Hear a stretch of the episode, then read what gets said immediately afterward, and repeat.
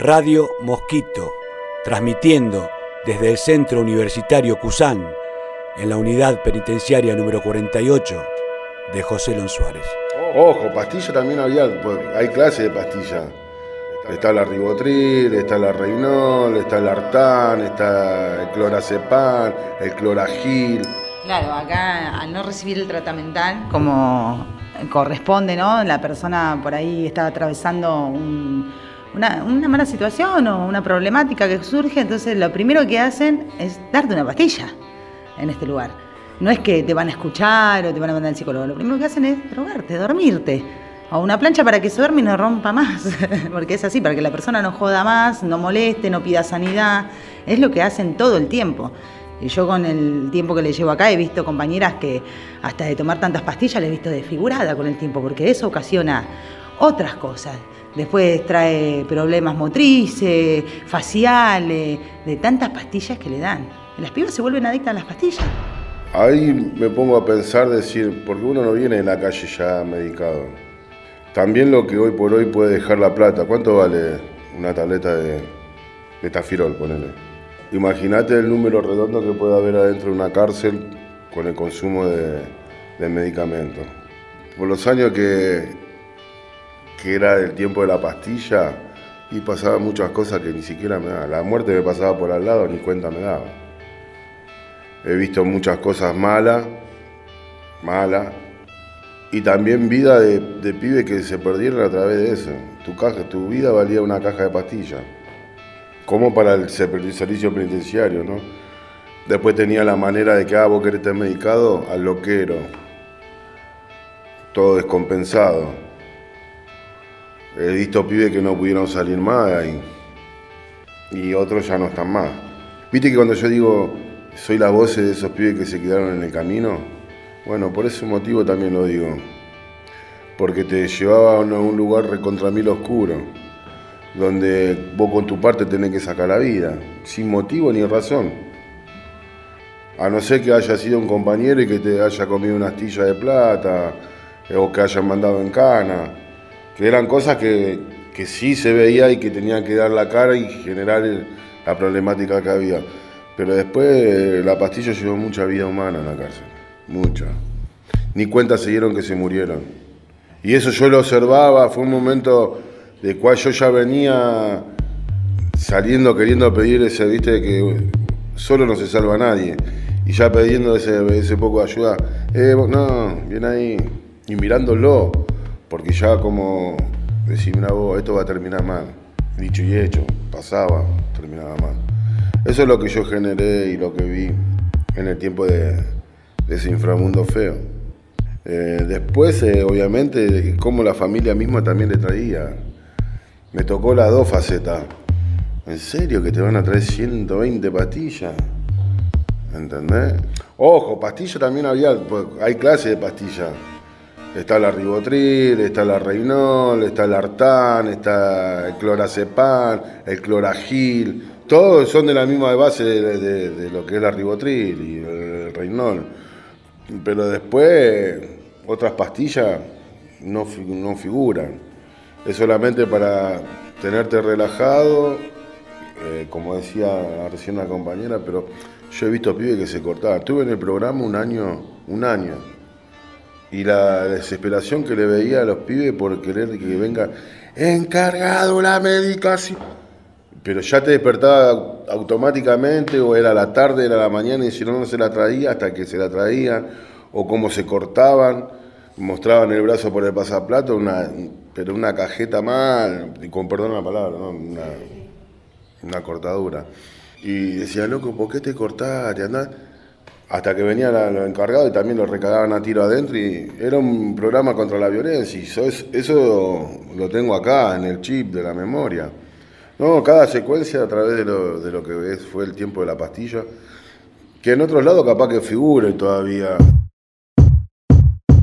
Se evita completamente de, entrada el análisis y el acompañamiento terapéutico y psicológico con, la persona. Justamente por eso, dándole pastilla, evitan todo eso. Porque en realidad acá tendría que haber un acompañamiento de los psicólogos, no que que te llamen en una entrevista cuando te estás por ir y con eso te, te juzguen, por ejemplo, ¿no? Como para relacionarlo por ese lado. Eh, yo viví también la experiencia esa. Eh, agarré el vicio acá. En la calle nunca tomé. Y me acuerdo que venía, venían acá al, al espacio, boludo, un cachivache, en ese momento, hasta que me di cuenta. Pero pasé por todas las, no sé si por todas las etapas, por las etapas que tuve que pasar para darme cuenta de que estaba perdiendo todo, de que mi, mi manera de ser era una y eso me estaba llevando a, a ser otra persona que nada que ver. No estás relajado, no, no te importa nada. Mandaba así, con un tiro al aire. En lo personal tuve la oportunidad de verlo acá el compañero bajo el efecto de los psicofármacos, ¿no? Eh, pero bueno, también es un poco como decía, ¿no? Las personas llegan deterioradas acá al sistema eh, penitenciario, digamos, ¿no? Y se van peor. Se van peor porque una persona que viene con problemas de consumo problemático, ya de la calle, con rollo, no es casualidad que la mayoría son jóvenes, son todos pibes, con problemas de droga. Porque ya no vemos casos de, de inseguridad así grandes, digamos, ¿no? Los, casos de inseguridad que hay son graves, son eh, producidos por el efecto de las drogas, ¿no? Y acá se agrava todas esas situaciones, ¿no? Porque es más fácil darle una pastilla que brindarle el tratamiento que le tenés que brindar. Radio Mosquito. Bueno, a mí me pasaba en la primera vez que estuve detenida, que no era nada que ver la Sol que ves hoy hace 12 años atrás o 13 años atrás.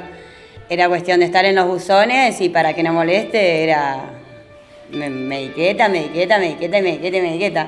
Y yo las agarraba si total estaba en los buzones, no me importaba nada. Subías a un pabellón y era 15 minutos en un pabellón porque no bancaba en ningún lado. ¿Por qué? Porque era una pastilla caminando. Y hoy por hoy, yo te digo la verdad, eso no quisiera vivir más. En esta, esta vez que estoy acá ahora detenida, eh, sufro ataques de pánico de vez en cuando y eso tiene que ser tratado supuestamente psicológicamente, un acompañamiento psicológico y con una, una pastilla, digamos. Y yo me negué a recibir ese tratamiento. Porque te digo la verdad, no está bueno andar, estar así, es como que estás ido, estás mambiado. Quizás antes nunca jamás pensé en agarrar un libro y hoy vine con otro enfoque. Entonces creo que la pastilla no, para mí no estaba buena. Me pasó eh, también de perder un familiar muy cercano, un golpe muy duro para mí y lo primero que hicieron es ponerme tres inyecciones y dormirme. En vez de decir, eh, mirá, te bajamos a hablar, no sé, hablar con un profesional, eh, descargate, desahogate, no sé, salí, un poco de aire. No, vinieron y entre tres me agarraron y me pusieron tres inyecciones y me plancharon cinco días. En un momento con la rotativa me cruzaba con la mayoría de esos pibes arriba del camión.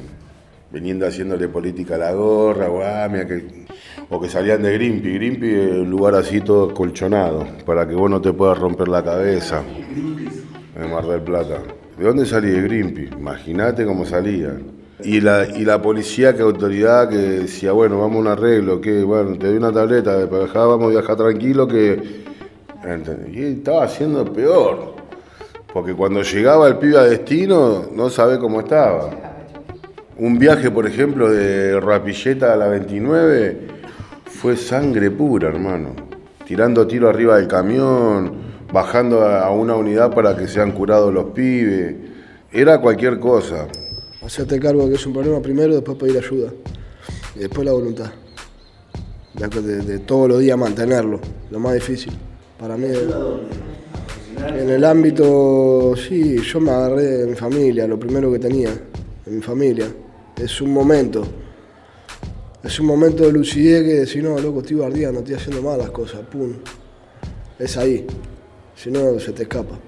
La pastilla para mí es un... Buscan una manera de cual puedes llevar la cárcel. Yo puedo. ¿Entendés? Y hasta que se chocan. Claro, un corajil, exactamente. Tu valentía depende de una pastilla. querer echar a alguien, pegarle a alguien. Tenés que tomarte un par de pastillas para hacer esas cosas, ¿no? yo en la calle también, estando internado cuatro meses, también agarré la pastilla ahí por el tema de que todo el día acostado tenía que estar y empecé a tomar gusanito, todas las pastillas y se me pasaba las chapas. Cuatro meses me recaté a mi casa. Después la dejé porque tenía encima tenía la receta, me habían dado receta, podía comprar tranquilo. Seguía en la calle, después la dejé, pero porque quise, no porque necesité ayuda de nadie. La dejé, después caí en cana y volví a tomar en cana también. Me la choqué y me recaté en los buzones también así y mi familia me habló ahí. Y ahí me recaté y volví a dejar la pastilla. Pero porque yo quería. Y la agarraba también porque yo quería, también, obvio. Nadie me obligaba a nada. Pero, o sea, acá en la cárcel está al alcance de uno. Muchos no buzones cambian hasta ropa por pastilla hoy en día. Es más fácil de rescatar las cosas. Pero, como, como decían, uno mismo la deja la pastilla. No necesita ayuda de nadie. Pero te das cuenta que te agarra, te agarra corajín, te agarra diferente, te cambia la cara, la forma de ver a las personas, te cambia todo eso. Radio Mosquito, incluyendo a todos en la posibilidad de transformar.